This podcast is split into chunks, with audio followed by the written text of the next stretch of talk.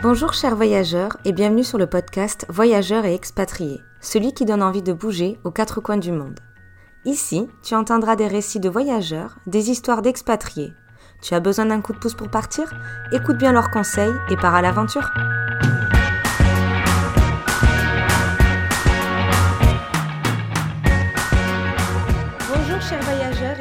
Ce nouvel épisode. Aujourd'hui, nous sommes en compagnie de Sabrina, qui vit depuis six mois aux États-Unis, dans l'État du Tennessee. Sabrina, je te laisse te présenter. Bonjour, euh, donc je m'appelle Sabrina, j'ai 33 ans, je suis mariée, je suis la maman d'un petit garçon de 5 ans. Euh, on, habite dans le Tennessee depuis, euh, depuis six mois, dans une petite ville à côté de Nashville, à 30 minutes de Nashville, qui s'appelle Franklin. Euh, on est français à l'origine, on était originaire de Bourgogne et on a déménagé six ans en Savoie à Chambéry. Et pourquoi êtes-vous parti aux États-Unis? Alors, euh, on est parti grâce à mon mari euh, qui a eu un poste. Il est dans la même société, il travaille dans une multinationale française. Et donc, mon fils et moi, on l'a suivi à Franklin. Où Comment ça s'est passé pour toi au niveau professionnel? Tu avais un travail en France que tu as dû quitter? Comment tu fais aux États-Unis? Oui, c'est ça. Euh, en France, du coup, je travaillais dans les ressources humaines, je travaillais en agence d'intérim. J'avoue maintenant que, que j'ai passé le pas de la porte que j'étais au bout de, au, à bout de souffle.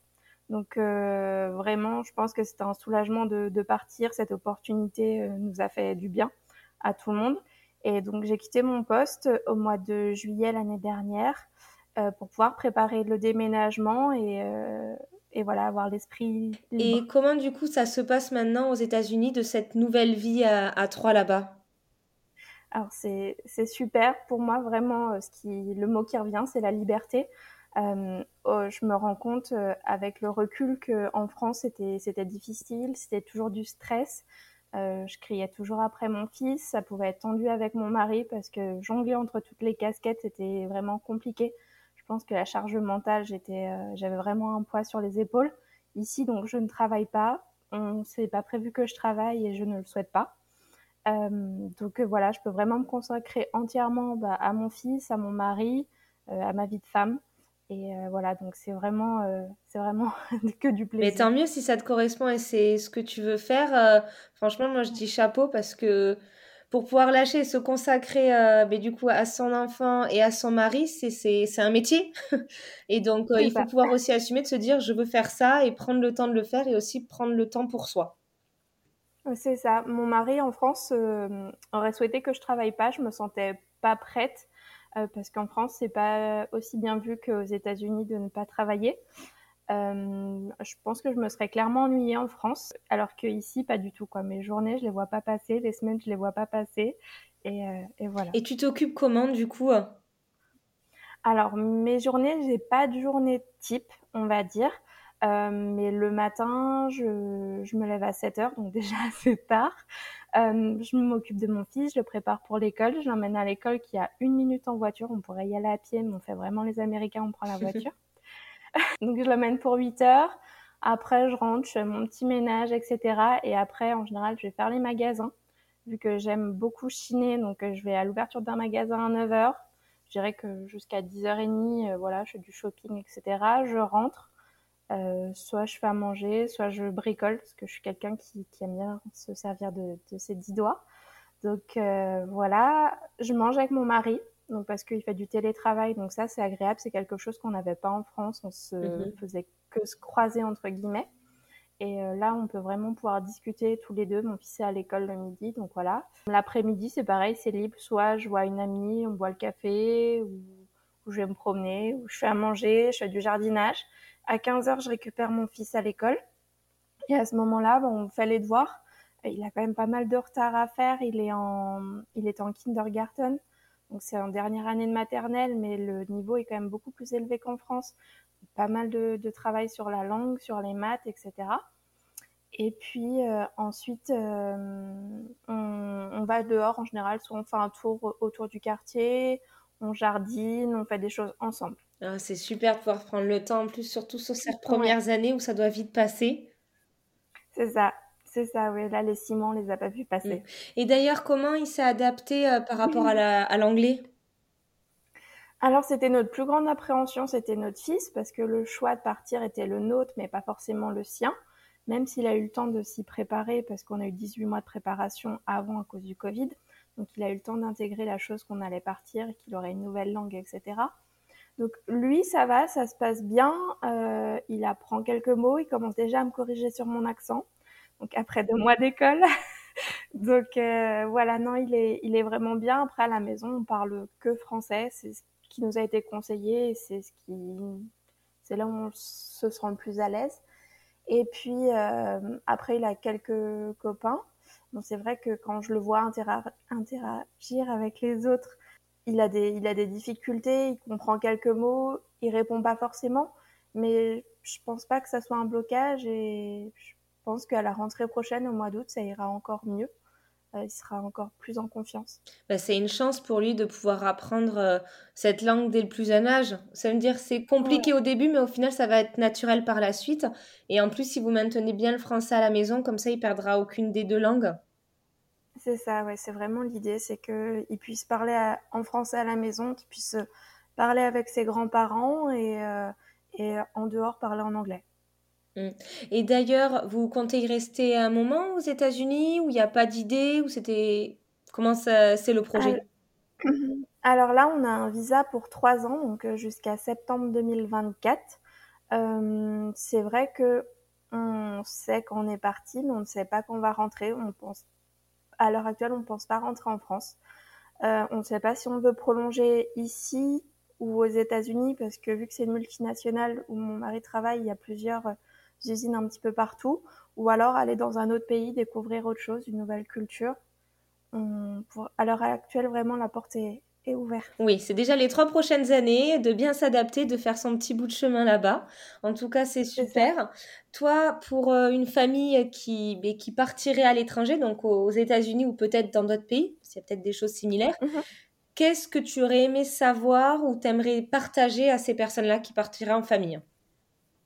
Alors nous, c'est vrai que... Euh, encore une fois, mon mari, il a eu la chance d'être dans une grande société qui a l'habitude des expatriés. Donc, on a été préparé à l'expatriation. On a eu des, réunions avec euh, des coachs qui nous ont expliqué comment ça allait se passer. Qu'au début, il y a l'euphorie du départ, et puis à l'arrivée, il il y a la chute, je dirais, il y a la découverte. Donc, même si on peut se dire les États-Unis, c'est très proche de l'Europe, on a l'habitude de voir dans les films, etc., il y a vraiment une différence. Nous, en tout cas, on s'est pris une claque, alors qu'on pensait clairement pas se la prendre. Ça a été assez difficile, les mentalités sont différentes. Donc voilà, ce que je peux conseiller, c'est vraiment se, se, renseigner, parler avec, avec d'autres expatriés euh, pour se faire une idée un petit peu comment sont les gens, comment sont les mentalités, est-ce que ça peut correspondre ou non avec euh, nos, nos points de vue. Euh, voilà. Du coup, comment vous avez fait au niveau social pour euh, ben, avoir le, la côté vie sociale aux États-Unis C'est plutôt avec des expatriés C'est vraiment avec des Américains Comment ça s'est passé pour cette intégration? Alors, pour l'intégration, ici, on est vraiment dans une communauté d'expatriés grâce à mon mari une nouvelle fois, parce qu'il y a beaucoup de Français dans son entreprise. Donc, c'est vrai que moi, les amis que j'ai, euh, ça va être par le biais de mon mari. Donc, ça va être des Françaises, mais j'ai aussi une amie brésilienne et mexicaine. Mais voilà, le lien est encore une nouvelle fois l'entreprise de mon mari. Les Américains, eux, sont... Alors, je... les Américains sont assez, euh, sont assez distants, je dirais au départ, c'est très bienveillant, très accueillant, très chaleureux, beaucoup plus qu'en France. Et finalement, quand on essaye de, de, chercher à être plus amis avec eux, bah, tout de suite, ils mettent une, un frein. D'accord, c'est très friendly au début et pour rentrer dans, vraiment dans le cercle intime, c'est plus compliqué. C'est ça, en fait, les Américains, entre eux, ils ont déjà leurs cercles qui sont créés euh, au lycée, à l'université. Et euh, après, intégrer le cercle, c'est vraiment difficile. Donc au départ, on croit que c'est très chaleureux, très accueillant, et finalement, non, pas tant que ça. D'accord. Ça n'a pas été trop dur ce côté-là? Alors pour moi, pas spécialement parce que je suis quelqu'un d'assez euh, solitaire à la base. En France, euh, j'avais pas d'amis à part mes collègues à qui je faisais un déjeuner de temps en temps, etc. J'ai jamais été quelqu'un qui avait besoin d'être entouré, euh, que ce soit par sa famille ou par, par ses amis. Donc ici, non, j'avais pas cette peur, j'avais pas cette, cette appréhension. Par contre, rencontrer des Françaises qui ont pu me donner des bons plans, qui ont pu me donner des conseils, par rapport à mon fils, par rapport au médecin, par rapport à des choses basiques. Je dirais ça a été vraiment un gros plus. Après, je dirais que pouvoir parler en anglais, moi, je suis venue ici vraiment dans l'idée de pouvoir parler, apprendre à, parler anglais. Donc c'est vrai que je mise beaucoup sur mon fils, l'emmener au parc, etc., discuter avec les mamans à l'école pour pouvoir rencontrer, échanger. L'idée, c'est une ouverture. Euh, dans notre expatriation, c'est vraiment ça. En tout cas, ce que je recherche, c'est vraiment l'ouverture d'esprit, que ce soit pour mon fils ou pour moi.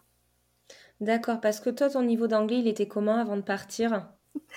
Euh, je pense que j'avais, bah, que j'ai, je pense pas qu'il ait beaucoup changé. Je pense que j'ai un niveau B1. Donc, euh, D'accord, oui, ah, bah, sortie de, bah, de lycée souvent, je crois, c'est ça à peu près? Alors euh, oui. Ou université? Ouais, j'ai fait de l'anglais jusqu'au master, mais je t'avoue que ça m'a pas servi, ça me sert pas à grand chose. Après, j'ai des mots, j'arrive à, j'arrive à me débrouiller, hein, j'arrive à aller dans les magasins, ça y a pas de souci. Quand je rencontre quelqu'un, la seule difficulté, c'est que le Tennessee est quand même un État du Sud et qu'ils ont un accent très marqué. Donc il y a des personnes, ça va, on les comprend bien, mais il y en a d'autres, des personnes un peu plus âgées, c'est difficile. Oui, bah, c'est comme partout en France. Hein. Il y a les anciens qui ont toujours un accent très prononcé euh, culturellement. C'est ça. Mmh. D'ailleurs, qu'est-ce qui t'a le plus choqué au niveau de la culture américaine et du Tennessee, peut-être plus particulièrement? Vraiment, c'est ce que je disais c'est l'idée de euh, que tout est beau, les gens sont accueillants, les gens sont souriants, et que finalement c'est c'est faux. Euh, vraiment, cette idée pour nous a été difficile euh, en tant que Français, qui sommes assez francs, de, de voir tout, de dire que que du positif. Ça a été alors c'est bien pour les enfants, mais pour nous, c'est difficile en fait de ne pas pouvoir être franc, de pas pouvoir dire les choses comme on l'entend. En tout cas, dans le travail de mon mari, euh, par exemple, si on lui dit euh, it's good, euh, it's good, c'est pas comme, c'est pas pour nous, c'est bien. It's good, c'est déjà quelque chose, il y a quelque chose qui ne va pas. Donc mon, mon mari au départ s'est contenté de it's good et il a compris après que c'était pas, c'était pas bien et qu'ils attendaient plus. Donc vraiment, ce qui a été le plus, le plus dur, c'était, c'était ça, c'était ce côté faux, je dirais les premières, la première apparence. Ouais, c'est ça, c'est ça. D'accord. D'accord. Et est-ce qu'il y a quelque chose qui te manque de la France? Ce qui me manque, euh, ça va être euh, la nourriture. Comme beaucoup de personnes, je crois. ouais. Après, la chose qui été la plus difficile pour nous, euh, c'est parce qu'on avait un chien et qu'on n'a pas pu l'emmener. Donc, euh, ça a été vraiment un déchirement pour toute la famille. Même à l'heure actuelle, c'est toujours un sujet sensible. Euh, on n'a pas pu l'emmener parce qu'elle était âgée. C'est un chien qui n'est pas autorisé sur les vols. Donc, euh, en soute, vu que c'est un bulldog français. Donc, c'est assez difficile pour nous. c'est vrai que je pense que notre expatriation serait parfaite si elle était là. Oui, c'est un point des moments, voilà, c'est le pour et le contre. Euh, vous avez aussi. Euh, ouais, faut, faut savoir qu'une expatriation, c'est pas, c'est pas tout simple, c'est pas, c'est pas facile. Il y a forcément des choix à faire. Donc nous, on a eu la chance. Mon fils, ça s'est bien passé l'intégration, mais euh, une nouvelle fois, c'est quelque chose qu'on appréhendait. Autour de nous, on a des, on a des enfants français expatriés où ça n'a pas toujours été aussi simple que mon fils. Au niveau des relations, c'est difficile. Donc oui c'est pas tout rose. Nous, on a la chance d'être dans une petite ville euh, qui est riche. Euh, donc, on est vraiment protégé. Par contre, quand on sort, quand on va à Nashville, là, on se rend compte de la réalité des, des États-Unis.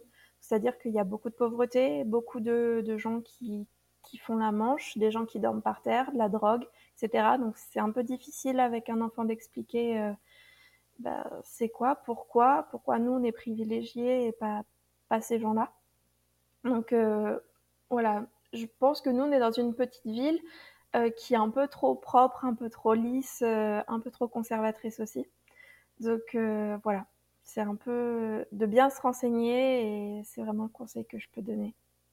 Et est-ce que es déjà, vous êtes déjà reparti en France pour voir de la famille peut-être depuis ces six mois ou pas encore? Non, on a prévu de rentrer pour Noël. On aurait aimé rentrer cet été.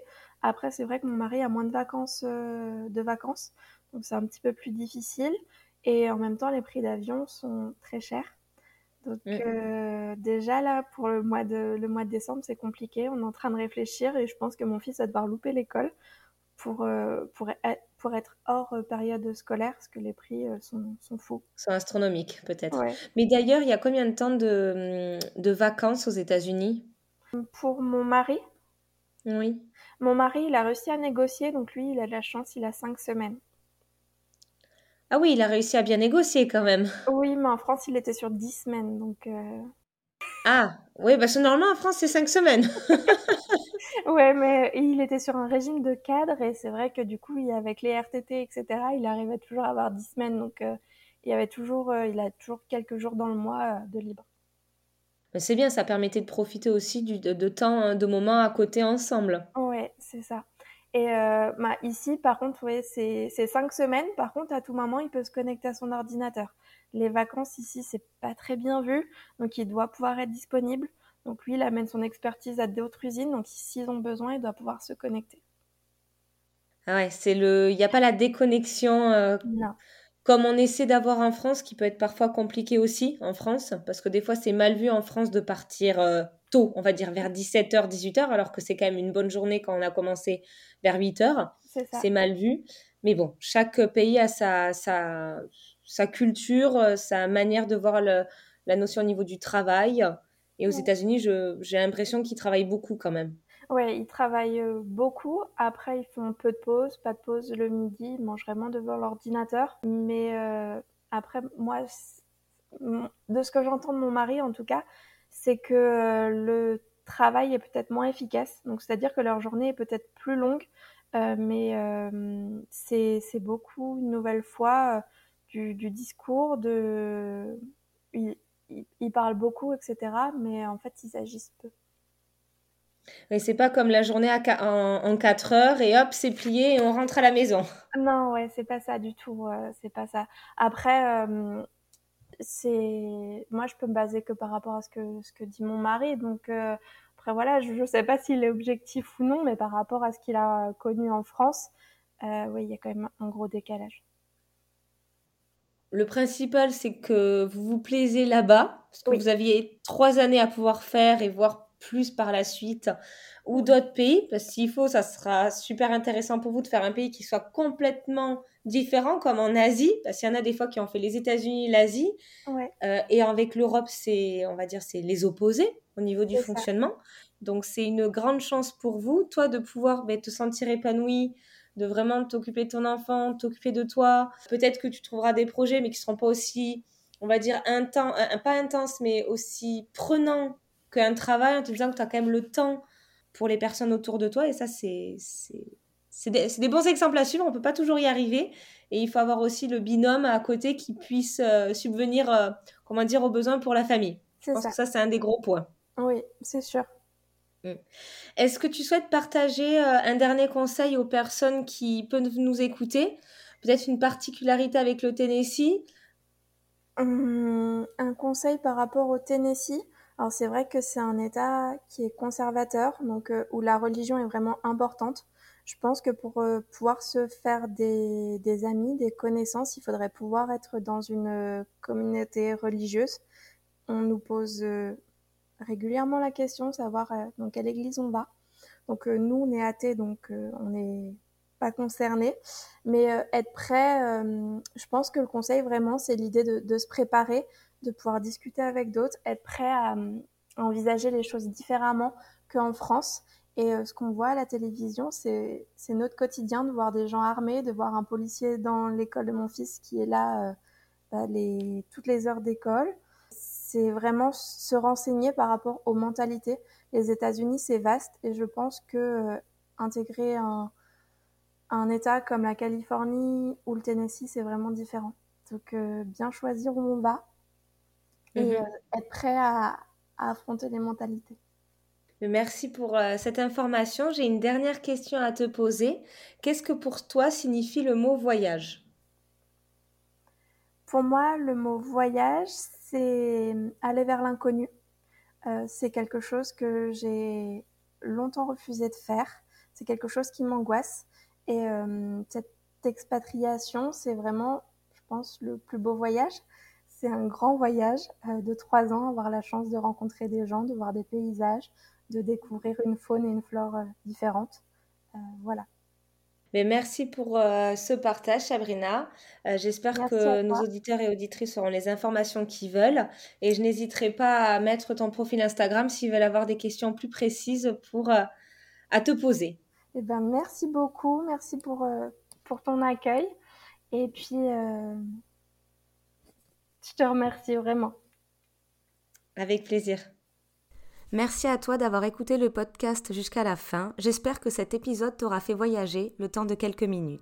N'hésite pas à donner ton avis sur la plateforme où tu l'écoutes. À la prochaine!